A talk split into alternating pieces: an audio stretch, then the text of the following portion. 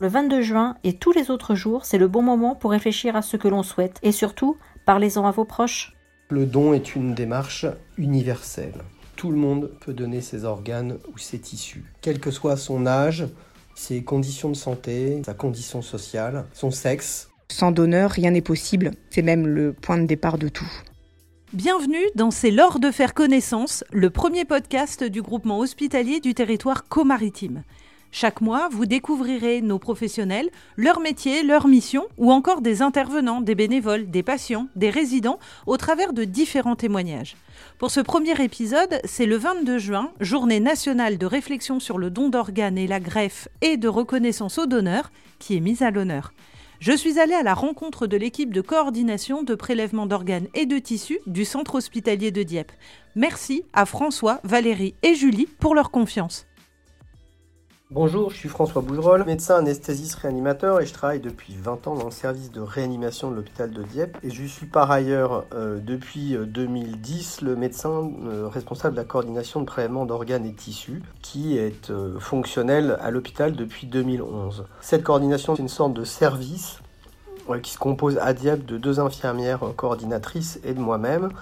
Et notre rôle est de euh, tous les jours identifier des donneurs potentiels d'organes ou de tissus. À Dieppe, on va prélever sur place que les cornées, qui sont une petite partie de l'œil, qui permettent ensuite d'être greffées pour rendre la vue aux gens.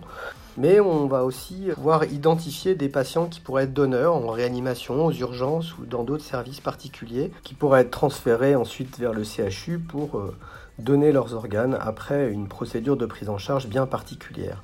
Qu'il s'agisse des cornets ou des organes, de toute façon, l'équipe de coordination va rentrer en contact avec les proches du patient pour savoir si ce dernier s'était exprimé de son vivant vis-à-vis de cette démarche de don.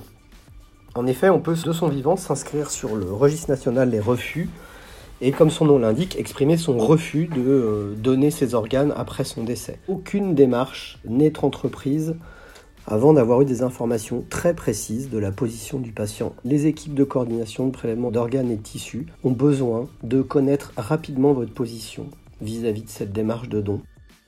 Bonjour, je m'appelle Valérie, je suis infirmière en réanimation depuis 23 ans et depuis 9 ans, je m'occupe également du prélèvement de cornée à l'hôpital de Dieppe. Le prélèvement de cornée est possible dans les 24 heures qui suivent le décès. Il n'y a pas de limite d'âge, on prélève la membrane transparente qui recouvre l'œil. On ne touche pas au reste de l'œil, on la remplace par une lentille artificielle, donc cela ne se voit pas. Le prélèvement se fait dans le plus grand respect de la personne défunte. Les cornets prélevés sont ensuite greffés à des gens qui ont perdu la vue.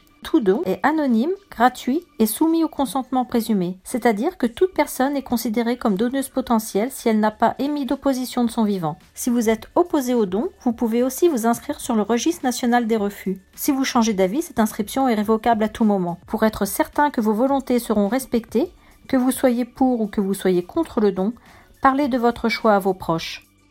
Bonjour, je m'appelle Julie, je suis infirmière en réanimation depuis 15 ans et depuis 4 ans, je suis détachée du service pour assurer la mission d'infirmière coordinatrice dans le prélèvement d'organes et de tissus. Alors c'est quoi ce job? Cette activité, c'est une authentique activité de soins. C'est une autre dimension, mais c'est aussi une autre façon de s'occuper des vivants. Quand je suis de coordination, je participe au recensement et à la sélection de potentiels donneurs avec le médecin coordonnateur.